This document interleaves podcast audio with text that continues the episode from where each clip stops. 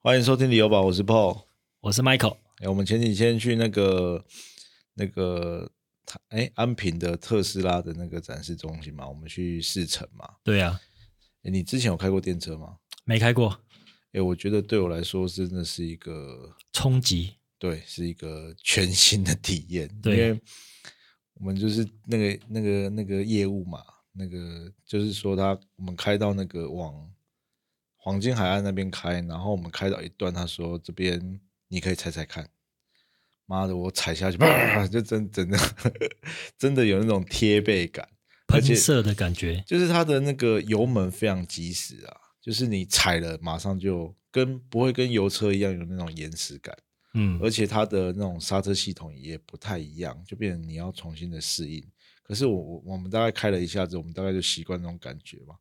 其实会觉得，哎、真的很不错、诶哎。它踩油门，然后放油门就是等于是刹车，对他，我我很今天酷听另外一个就是那个 Kia 的森纳美的，好像是总裁什么，他说那个是一个马达的回冲，好像是逆逆马达，然后可以借此来回充电量，然后又可以达到刹车的效果。嗯所以他们说，哎、你根本不太有机会踩到刹车了。嗯，对啊，所以我觉得很不错啦。然后它的整体的感受是好的啦。虽然有的人会说这个内装有一点简单，没对那种奢华感。对，可是我这种开 Toyota 的，我就觉得 非常的好了，还有全景天窗，然后非常的简约，就是会让人家觉得很喜欢呐、啊。嗯，你会买吗？其实我单纯是因为我现在的车油钱很贵，嗯，然后要缴税金两千的税嘛，一个月哦要对一万七千，呃一一年年啊呢一万七千多，一个月可能也要快一千五嘛。哦，那加上加油一次加一千三、一千四，一一个月哦要加个四五次，嗯，所以算一算好像也要多付八九千块的一个哦开销。对，那如果我改开电车，我不用缴税，嗯，然后我充电，如果家里有充电桩的话，充一次电好像一百多块吧，哦，然后对如果是去超充充的话，一次好像四百多五百块，啊，这样子算下来的话，同样是充个四次五次，哦，那也才两千块左右，嗯。所以一个月可能可以节省个五六千哦，对啊，就是嗯可能三分之一到二分之一对的的这个你消耗的油钱的费用啦。对，所以说对即使它的车价比较高，嗯，然后你少了这个五六千的开销，拿去不，补贴那个，不管你要贷款的、啊还是你要现金付，之后会可以节省的部分，我觉得好像算一算挺划算的，所以才会有让我有那个想换的一个冲动，可是这个有时候都是一个一个冲动。拿来就是说服自己的一个想换车的理由啦借口对啦，不过确实是这个是一个趋势哦。那未来说听，我就是听一样听那个森纳美的那个的总经理还是总裁讲说，到了呃再过几年，到二零三零年的时候，可能会有百分之三十的电车。那因为欧盟的关系，这个就是碳排放的关系嘛，未来的这个呃这个检验会变得非常的严格。现在可能哎，好像未来的七期还是八期，反正就是你一般的油车要过已经非常的难的啦，你可能要是油电混合或者是 PHEV。哦，才有办法通过。那这个时候，人家可能就觉得，那我倒不如买电车的话，而且电车的成本可能越来越低嘛。那好，今天回归到我们今天要讲的主题，以买车来讲啊，你觉得是资产还是负债啊？买车哦，对啊，买车绝对是负债啊，绝对是负债嘛。对啊可是我觉得有时候我们要从不同的角度去看，因为比如说，哦以你来讲，你如果是出去跑业务，嗯，或者是你的你的车子是你的生财工具，嗯，比如说你跑业务，你一定要开车嘛，然后你或者是有的人是载货的需求之类的，那或许这个可以帮你赚钱的东西，就可以视为是一种资产。对，是身材器具，对，哎所以这其实就是不同的角度。可是如果今天你真的是拿来爽的，或者是一般的家庭需求，对你来说就只是消耗而已，那个就可能是一个负债嘛。但是你要算啊，它的开销，其实我觉得车子最大的损耗就是折旧，对，哎，你一落地可能就折个两成嗯，哦，那你可能开个五年好了，你的车价可能剩一半对，哦。那你除了这一半的折旧之外，你可能每个月还有一些开销，对，哎，你买个一百万的车折了五十万，你一个月可能要花个六七千块钱，加油啊、保险啊，还有什么税金啊，对哦，对不对？那五年折下来，六十个月，你等于是要多花一百多万去养这这台车，嗯，哦，那到时候五年一到了，你可能会换车嘛，可能车的残值剩五十万嗯，五十万你再去买一台新车，那一样再继续损耗。其实我觉得车只要算的是这些隐形成本啊，你的折旧还有你的开销，有时候这样一千两千这样付吼、感觉不太出来。可是你你真的仔细去去算哦，你哇，我怎么一个月花这么多钱在车子上面？可是你没有车又不行，你要载家人出门哦，你对啊要啦上班，对你要啦工作，那对啦哎那没办法。所以为什么那么多人买 Toyota？因为它的车辆生产的呃那销售量太好，所以说它折旧很低，嗯 就是比一般车辆都低。嗯，哎，所以变成说，真的会算的人买 Toyota，就是我可能开个几年之后，我还是有一定的价值在，我没有亏那么多哦，对那我啦再换一台新的 Toyota 哦或者什像么之像类我的。我的也刚买嘛，然后因为嗯我买的算是折折价折比较大，说不定我现在卖跟我买的价钱可能差不多了。对，那像我那台就是三个月前买的，虽然说我是买那种新古车，哦，就是嗯可能才一年的车子，可是我才买三个月，他给我折了十八万。啊，其实就是为什么它会是一个负债，会是一个消耗品，就是因为这种东西一直推陈出新。嗯，那你一改款之后，你的价格可能就会掉了嘛。对啊，对啊，那其实回过头来讲啊，讲车子真的会讲不完。对回过头来，我们回到我们今天的主题，其实就是嗯因为最近、 在一些论坛谈一些社群，就是有一个算是一个新的议题啦，很多人在讨论，然后就是也是一算是有一个网红 KOL，他呢就提出一个论点哦，他就说自住房绝对是一种负债。他说，就算你拿来出租，也不一定是资产哦。你觉得嘞？你认同这种说法吗？我觉得那个，呃，我我我不想要讲别人对的啦看法啦，哈。对那但是我们自己的感觉就是说，有时候你考虑的点可能要更多一点。对譬如说，我今天住家里面，嗯我没有就是要自住的需求，嗯那我买来投资，它可能会可能久了会增值嘛，嗯哦，可能出出租可以收租金，让你抵抵掉房贷的一些费用嘛。嗯哦，那这个是单纯就是我投资的部分。但如果我今天是自住，如果我今天买来住的话，对哦，那我觉得他讲的也不是没有道理，就是就是你自己住，可是你没有享受到增值的幅度。当然，他有提到说可以那 个增贷嘛，那嗯增贷出来的钱你可能要用到对的投资去嘛。对，哦，那就是看你自己怎么用。好，嗯对它其实这个概念是从《穷爸爸富爸爸》这本书出来的。嗯，你有看过这本书吗？有啊，对吗？它其实嗯就是一个非常经典，大家是现在每每个人都会看的一本书嘛。那它其实书里面的重点就是在推广现金流。嗯就是他觉得呢，负债呢只会不断的支出你的呃你的收入，支出你的现金。那资产对他来说是你可以额外增加你的现金流，嗯才算是资产。嗯那所以他说，诶，以这个观点，哦，《富爸爸穷爸爸》里面其实也提到，诶，如果你这个单纯自住的房子的话，对一般人来说它是一个资产，可是在这个书里面的思维来说是一个负债。嗯，好，但是这个其实都只有讲到一半。哦，为什么？就是其实我们在做这个频道，我们在分析，我们当然是以啊、房地产投资啊、是一个部分嘛。那为什么讲到是投资？其实不管你做任何投资，你就是看到它未来有增值的空间，那才叫投资嘛。你就哎料把你也料，那就不算投资了嘛。嗯对，那如果在这个呃利基点上，那房地产呢是会增值的东西，那又透过一些金融的手段，它可以把它增贷出来，再去投资。那投资产生的现金流，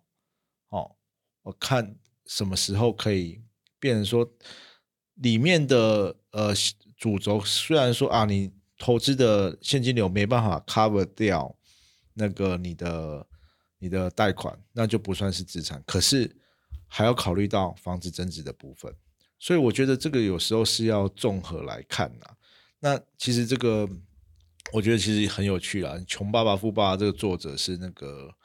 罗伯特清近崎期嘛，对，你有看过他？他其实最近哦，你可能在刷那种 TikTok 或刷那种 Reels，嗯其实会跑出他的影片来。 嗯，你有看过他的影片吗？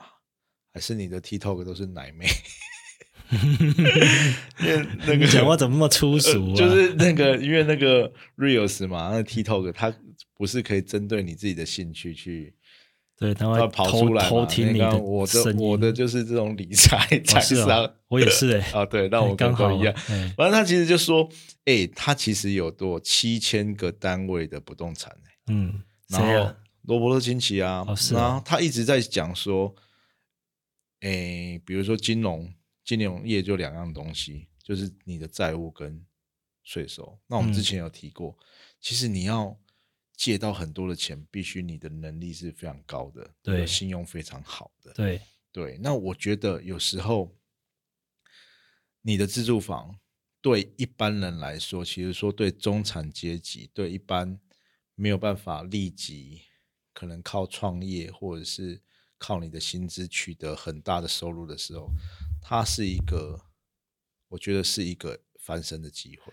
其实我觉得时机的，就是对哦，当初我们买房的时候，那时候房价没有涨上来，对哦，那那时候可能我五百万就可以买到两房，对，那五百万我只要缴一万多块贷款啊，嗯，哦，那我是不是租房子也大概一万多块？对，其实我只要生得出自备款，嗯，我就我就我就等于是说我他没有自己在没有养亏自损己嘛，对啊他，自己在养自己啦。对啊，对对啊，反正对我也是要缴房租，对那我拿去付房贷一样的意思。对哦，那如果有有有办法的话，就是可以一次买个两间，对可能一间出租。对哦，那出租当然你收的租金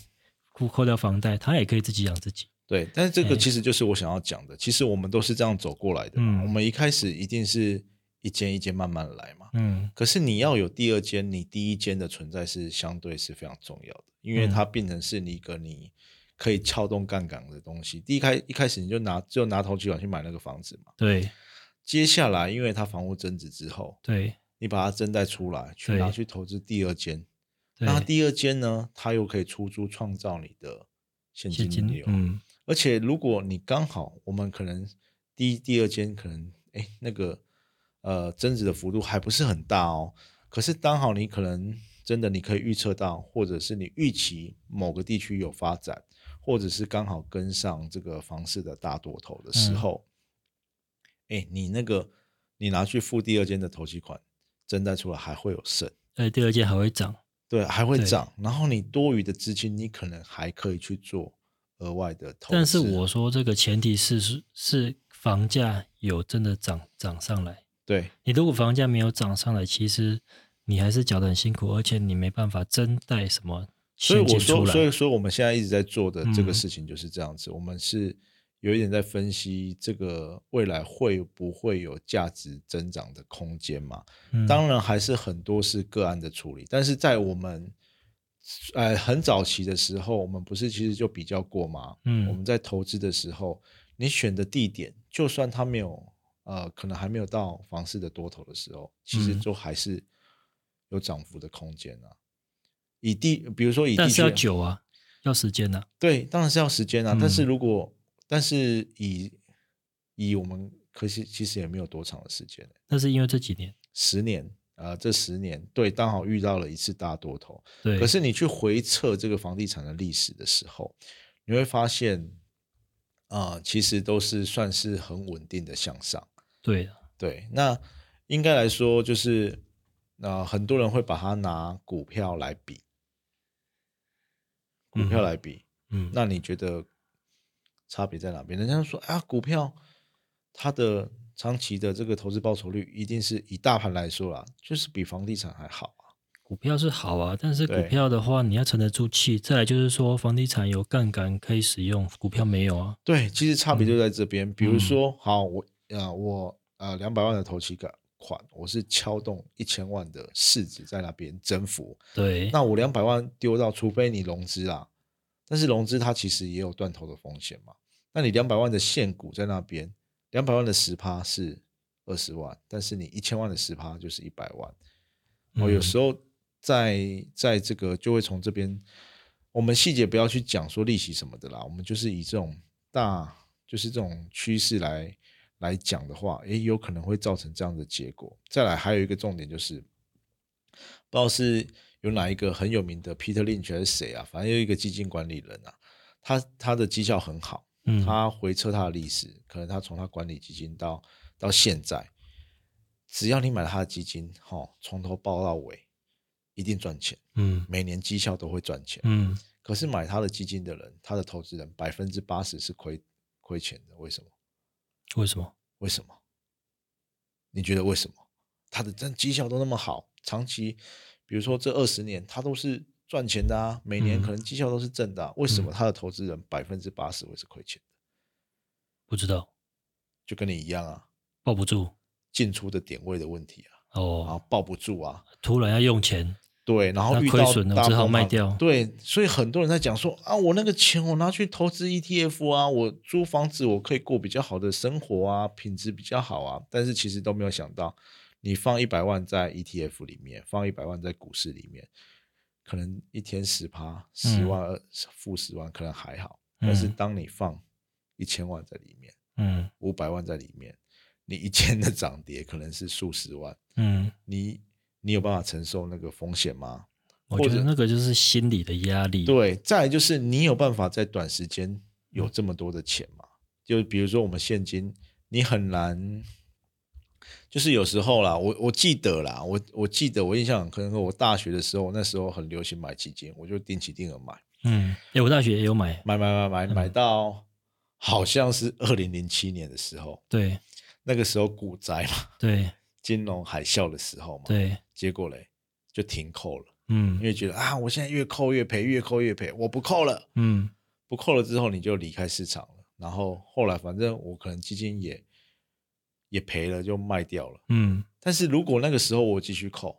现在就趁对我赚现在一定赚。但是对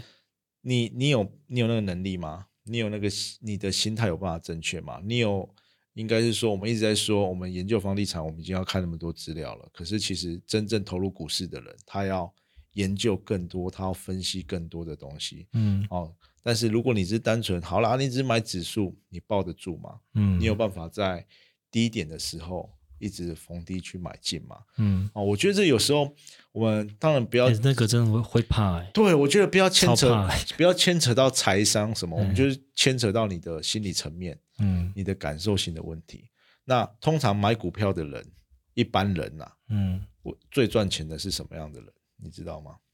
最赚钱的、啊我有我有听说啦，就是真的赚到很多钱的，就是一笔钱丢进去放着，然后 A P P 就删了，就忘记了，对对，不对，就忘记了。过个可能半年一年之后来看，哇，怎么涨可了能这么多可？能可能，而且这涨最多可能是过了十年，比如说台积电，嗯它在三十块的时候买，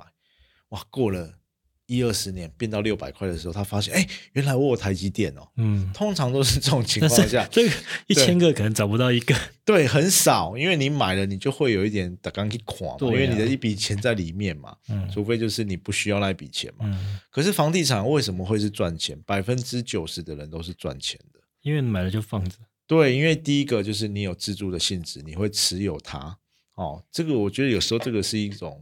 心理的状态，或者是我不可能把这个房子卖掉，被可以多打。哦，只是有时候房地产增值的时候，确实真的是纸上富贵。那你有办法把这个富贵转为真正的，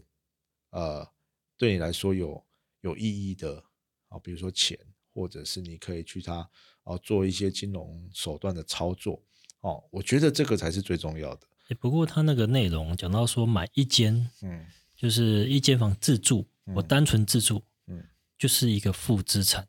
他的意思是说，我可能没有其他的钱去做自己的提升自己的一些能力啊，去培养对自己学习一些哎更多东西对这样子。嗯，哦，那你觉得嘞？如果说买一间房自己住，每个月一直付贷款，你觉得这样子真的是负资产吗？嗯所以我们他，我觉得他有时候因为哈、这个是一个我觉得啦，好、网 YouTube 啊、网红啊、KOL，他们就是一种流量制造机，嗯所以他们有时候举的例子会有一点点往他们想要带的主题方向走。嗯哦，，比如说他以一千五百万举例，但是我们一直在讲什么？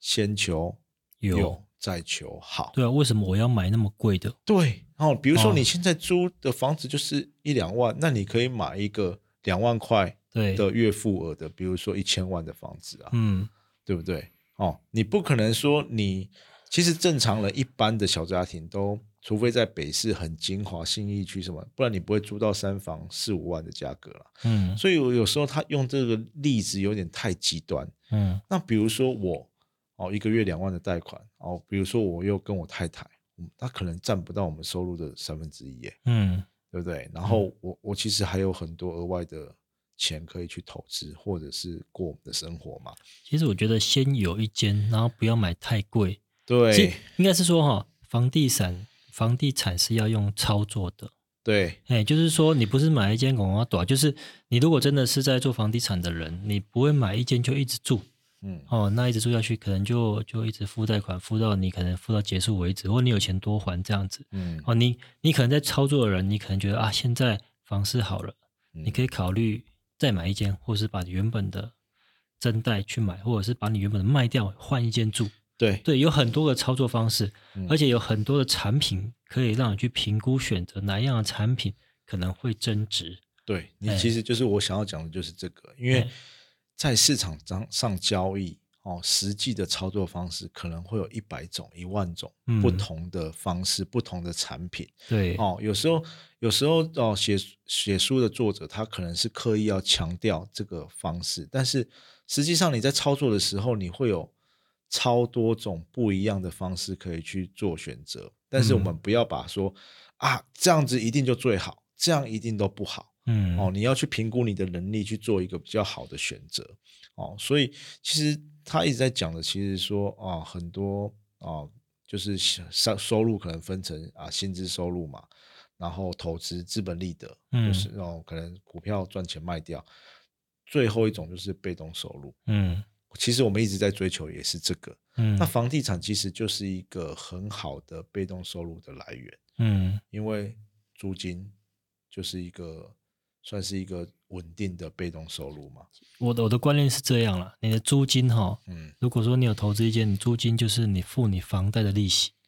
对哦，但是我的房子在增值，对哎，就是我每天在睡觉，我觉得它房子就是在帮我赚钱。对，哎，所以说我愿意把我的资金投入到房地产，就是因为我可能做了很多功课，嗯，我看了很多房地产，嗯我觉得哪一些产品是我觉得它将来哦这个区域有发展性，或将来大家会喜欢这个社区，会想要呃入手的一个一个人家说梦幻的艺品，就是他对找到一个好的产品这样子对。对嗯，那那如果说你做了很多去，呃，很多功课去找到这样的产品，我觉得以你如果可以负担的范围内，倒也不用担心说你买了第一间是不是它就是负资产，对哎，就跟你玩股票一样嘛，你对你买了一只股票，哦，那你可能也要做很多功课去对研究说它到底将来有没有发展性。对，那所如以果你欧北也有欧北，就是那种赌博的人要跟风的，就是会很紧张，然后对也不晓得会赚涨涨还是赔，就跟赌就是跟赌博一样，就像我在玩股票一样， 朋友介绍就想要冲进去买，买了开始紧张说哇，明天到底会涨还是会跌？对啦，哎其实那个强尼他报了我们很多只，每一只都哦最近都很准。哦，一开始都一开始都涨都五趴十趴的获利，但是其实我就跟你说嘛，嗯我自己有时候不懂不懂的东西，嗯你第一个你抱不太住，嗯第二个就是你真的是跟单仔，然后对你跟跟跟完单之后，你还是不了解那个股票在做什么，对，所以我抱不久啊，我对我我赚几千块，不然我我要跑了啦，不管了啦，我就对跑了嘛。对可是后来它还要涨，但是那个东西就是那像我就是涨了还会冲进去的那种人，啊，这种那种东西嗯就是、第一个就是你认知之外的，呃，你不懂的赚东钱西啦，对啦，等于是就说对啦，所以你你哎你你不懂的东西你赚不到，我觉得是很理所当然的人家说股票要玩到你不玩的那一天才知道是赚是赔，哦，所以你嗯现在都还不知道。，对 现在都还不知道，有可能你之后要赚大钱了。然后再来就是，其实罗伯特罗伯特清崎他有讲到一个，他说你不要，他其实就是一个读书无用论的人，他会觉得说你要在市场上，你要在这个战场上，你学习那个才是你真正有办法赚到你的财商，你才要从这个累积而来。学校教的东西其实都不会教你这个，确实是，但是呢，这个是其实有点偏颇了。但是他特别有提到一个，就是不要相信贾老师。什么是贾老师？他提的贾老师就是只会纸上谈兵，你嗯没有任何实战经验的人。嗯对，那其实有时候为什么那个哦，他可能那个网红他提出来会被人家有时候会被人家攻击的点，有时候一部分可能会觉得说啊你你又没有买买买房子，你嗯怎么教人家去买卖房地产？嗯这有时候就是一个点啊。但是其实我们认识一个啊，比如说赵大赵赵大雄，他就很厉害，因为他我们早期很早之前啊，我们就认识。他在刚开始刚 Q E 的时候，他就说啊穷啊，嗯他以那个总金来判断，他说哦，房地产可能是未来有机会的投资的选项之一，嗯所以他就请他哎要要要买了要买了要买了。嗯那、啊确实是，有时候这个就是一个呃，实际上你在房地产会有很多，因为房地产不是一个交易很频繁的东西，你一辈子可能买不到几间。嗯对，但真正有能力的人，你有办法在一直在这个市场上啊进出的人，其实一定有他的厉害的地方，或嗯者是有他的观点。为什么人家会变成是一个投资的选项啊？或者是他怎么从中获利，或者是他怎么去累积资产？有时候我觉得，呃，可以从这方面去参考啦，可以从这方面去去，不要说限缩自己，因为呃，其实现在很多人，你觉得他真的不懂吗？我觉得不一定的、欸比其如实我说，对，就是我觉得听这些这么多的对资讯，对不要只听一个人的资讯，对，你可能要多方面去参考。对，我而且嗯我们觉得我们一直在讲嘛，之前比如说报纸的给你的内容，我觉得大家都是现在这种媒体的的生态里面，都是想要赚取你的流量，嗯所以对他们来说，点阅率是对他们最重要的东西，因为那个嗯有可能是他们收入的来源。对，所所以有时候我们要去啊、比如说为什么啊，哦、某某那个 S 的名人，他为什么一直喊空？你觉得他真的不懂吗？嗯我我我有时候我不觉得、欸，就是他只是利用这种方式来增加他的流量。嗯，就是但可能是这样才有人想看。对，但是我们就会觉得，我觉得你你我我有有很欣赏你的，就是你不会 g i g a 狼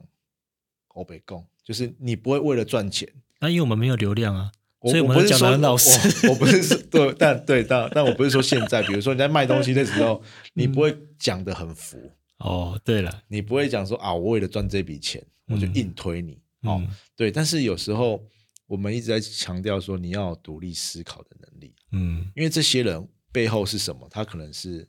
呃要赚通告费，然后他可能是要卖课程。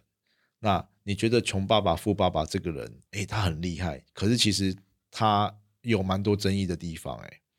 他其实他其实在推广这个现金流的游戏的时候呢，他其实也有开课，而且他的课呢，哈、他的他的课呢，我在网络上查了啦，他的课呢就是推销高价的课程，他第一天可能免费，然后他三天的课程呢，啊，就要卖你五百美元，嗯诶，好像也还 OK 吧，五百美元一万五五还 OK 嘛，可是你上完三天之后，他会推销你进阶版的。嗯，比如说你要成为专业的投资的人啊，或者是你要赚钱的人，他推销一万二到四万五美金的课程，嗯所以他其实也是会透过这种方式来赚钱。那甚至他到最后，人家说啊，他那个穷爸爸富爸爸不是真的故事，他就是用这种方式在传递他的概念，在行销他自己。嗯确实他也是成功了。所以，呃，讲那么多是什么什么意思？就是我觉得现在的资讯非常的多，对，然后很多人会被影响，包括我们这么小的频道，嗯，我觉得我们的听众也会被我们影响，对，所以我们其实都很战战兢兢。所以美在欧北共，北赛欧北共、 真的是北赛欧，所以我们都是站在比较嗯算是中立的立场去对分析这个东西，然后可能区域啊，或者是现在房地产的状况，就是以我以我们自己观察的经验啊嗯呢，对，然后但以我们自己操作的经验，我们会跟你讲说，哎、现在可能你可以适合去看，但是最后，呃，还是要回归到自己的判断，因为对我们说嘛，房地产上面的交易可能有一百种、一万种不同的方式，然后嗯针对你个人，你跟我两个人的生活形态或者是工作。那又不对，一样，资产也差很多，对啊，你那哎么多，你那么多你你不用工作的 人，反正就是各种不一样的类型，跟你的需求也都会不一样。对，它其实房地房地产说简单，但其实也很复杂。它我不觉是得像我觉得很复杂，不管对什么投资都很复杂。对它你不如果自己不做功课，嗯光听一个人讲，我对觉得那个都很很担心呐、你对啊可能要多方面去参考意见，跟自己做功课。对，但是嗯其实对我们来说，我们在呃这方面，我们确实是有呃有一些要说成果嘛，应该是就是啊经验呐、经验，对，对啊确实我们有一些可能，哎，我们觉得这种方式可以增加我们的资产，嗯，或者是可以有获利的机会。那我们是用这种方式来来跟大家分享啦。因为如果嗯做房地产都赔 钱，我们也不会在这边应该说就跟是大家买分享嗯买房子的，其实我觉得台湾人很爱买房子，中国人呐、也都都华人呐华人都很爱买房子对。他、如果买房子是没有一个未来性的，嗯可能大家也不会那么想买。对哎啊、因为那个有土是有财的观念一直都存在。嗯，那我觉得还有一个最重要的重点是，买房真的是一个就是一个梦想嘛嗯就是你安身立命的地方，对，你会有，比如说你出租，你就不会想说啊，我要花多少钱去布置我的家，或者是对啊，我可能住一住，我会不会被房东赶走？嗯所以我觉得买房一直是有一种是对未来的想象。嗯好、你去，你去哦，你可能会想象说，在这个地点生活，或者是你在这个空间生活的样嗯态，那这个其实很难用资产去衡量。对，你我也可能说对衡量，你对可能啊这就是你的梦啊。对可啊是你衡量说买了之后就变成负资产，你不会成长，不会成功。对可啊是我已经达成我的梦啦。对啊，所以哦这其实，所以其实有时候啊，你要怎么用这种这没办法去定义说每个人对这件事的对看法。但是确实是房地产可以有一些金融手段让嗯你去操作嘛。嗯然后其实像罗伯特清崎，他说，他说，哎、他也不是说随便卖房地产，他都是透过房地产增值嗯增贷出来再去买更多的的资产，因为他说，哎、我卖掉会被政府扣税，嗯，但是我借钱不会被扣税啊。对，哦，其实跟现在的状况有一点点像，嗯那这个也是一个操作的手段。嗯所以现在的房地产的投资变成是我们都说要拉到五到十年嘛，嗯那也是因为可能政策的关系，嗯哦税的关系。嗯那如果你要呃有稳定的获利，哦，或者是你要长期的让你的资产去膨胀，哦，可能不是短期的去进出啦。嗯，对，但是你如果透过房地产去增贷出来，你做其他的投资股市的投资，哎，其实基也金的是投资也可是能一个年对啊六趴八趴，对啊，哦都会比，因为在台湾算是一个非常低利的环境，对所以这个也是一个撬动杠杆的一个，你才有机会去去可能可以多一点点被动的收入，不然对你说我每个月存三万，嗯哦，我存到。一诶一一年三十六万，我存嗯到三百万，我要十年欸呢、嗯可是你房地产可能，呃，你买到好的标的，然后房市又不错的时候，你可能真贷三百出万出来，可能只有一两年的时间。嗯对，所以这个有时候就是一个，当然，当然我们现在当然不是说你现在进去两年后你就可以借三百出来，这个就是跟整个房地产的景气有很大的关系。对啊，但是如果你选得选到好的标的、好的物件，一两年增值个一两百万，我觉得就算是现在还是有有机会啦。嗯，你买，但是前提是你买到好的物件，对了，然后还有回归到我们之前一直在讲的嘛，如果你懂房屋的价值的时候，嗯哦，像这个罗伯特清崎也是啊，他说他讲的很很呛，他说他准备好钱，然后在这个呃资产，比如说在那个次级房贷的时候，他大量的收购，他说大量的收购那些笨蛋的资产的房地产，嗯他，说为因为他们很笨啊，为什么要在那么高点的时候买买房地产？那结果断头草，他就是用很便宜的价格去收购，嗯所以因为他知道房地产的价值在哪边。嗯他知道它的价现在啊、哦可能很高的时候，我们现在也会讲说，诶，某些地方可能很高了嗯哦，或者是现在投资可能比较没有哦增值的幅度了嗯，哦，那你可能就可以去做这些的判断，这样子嗯啊，对啊，所以还是回归到呃，自住房是一种负债吗？我觉得它有很多的情况可以去解释了，就是没办法一哦对，以一概全，对，当然，当然，很多人就是他就只买一间，嗯然后他就一直在付房贷，付到老。那确实来说，这可能是以这种书的形式来说是一种负债，嗯但，是它其实中间有可以有很多不同操作的方式对，啊。我觉得现在资讯越来越透明了，也很多，我们身边有很多人也都就是看你要不都要知道啊看你怎么操作啊，对啊，哎呀然后你要还有风险的控管的能力啊，嗯啊，对啊，因为其实早期啦，像我的爸爸妈妈的那个年代，都很怕欠人家钱，就是跟银行借钱就很想赶赶赶快还还完，对，嗯但是因为当时的利率的关系嘛，哦，非常高，七跟八现趴哦，对，然后最高也有到十十几趴，嗯，跟现在的状况不太一样，嗯所以这个东西我觉得就是你要与时俱进啦，对的你要一直去了解，嗯呃，不管是金融市场或者是嗯房地产，哦，或者是这些呃政策面的问题，哦，我对觉得都要很，就是你要花一点时间去吸收这些资讯，对，对你的呃以房地产投资这一块才会有比较大的帮助。嗯，对，我举个例子给你听，好，譬如说你买个一千万的房子，嗯哦，那可看你可能买在还不错的价格嗯跟不错的时机，嗯哦，那过了一两年后，它涨到一千五，嗯，那你是不是可以跟银行说我要转增贷？对哦，如果你就是工作条件还不错的话，可以转增贷嘛。哦对，那变成说它重新估价变成一千五去估，嗯那一千五估的话，你算算它多五百万，然后你再算八成，嗯，是不是多了大概四400百万的现金？那你四百万拿去放，比如说银行，或者是说你现在去买基金啊、债券啊，可能算保守一点好了，七趴、六趴嗯哦，六七趴的话，哎，你涨四百万的七趴，一年是二十八二，十八万。对，哦，那你一千一千万，要借了一千五嘛，对不对？一千二，呃，哎八成一千二，哦，呃，没有，一千万涨涨到一千五嘛，借八成多四百万嘛。嗯哦，那你一千四百万的利息，嗯，第一千四百万的利息大概多少钱？哎，大概呢哦，一千四百万，这大概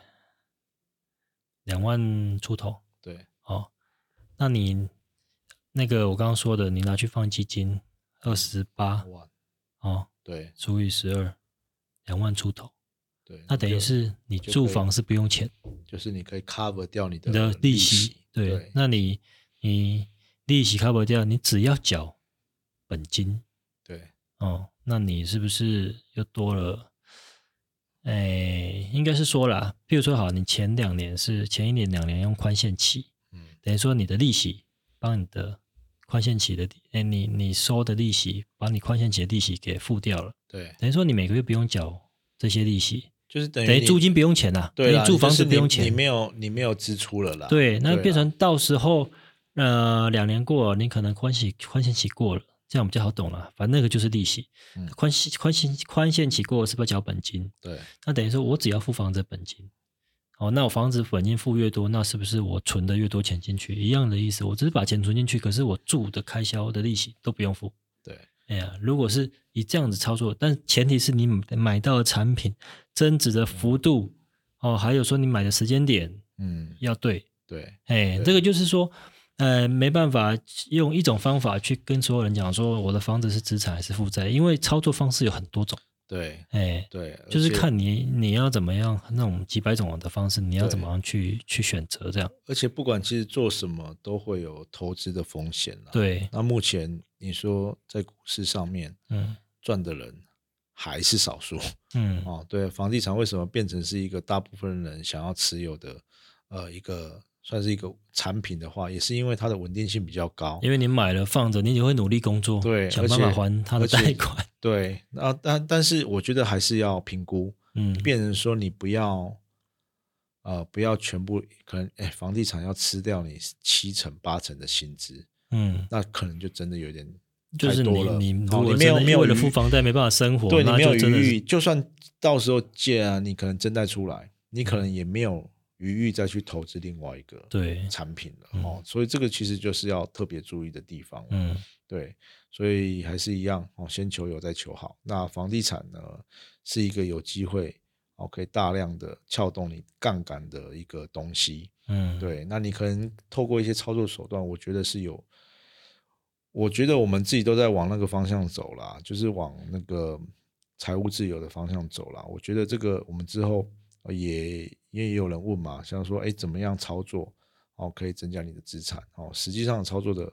的方式，我们再可能再找一集好好来聊一聊一聊。那今天大概就是跟大家分享这样子啦。嗯，嗯那我们今天就到这边喽。好，那买房不需要理由，家就是你的城堡。谢谢谢谢各位收听，我是 Michael，我是 Paul，下期再会，拜拜拜拜。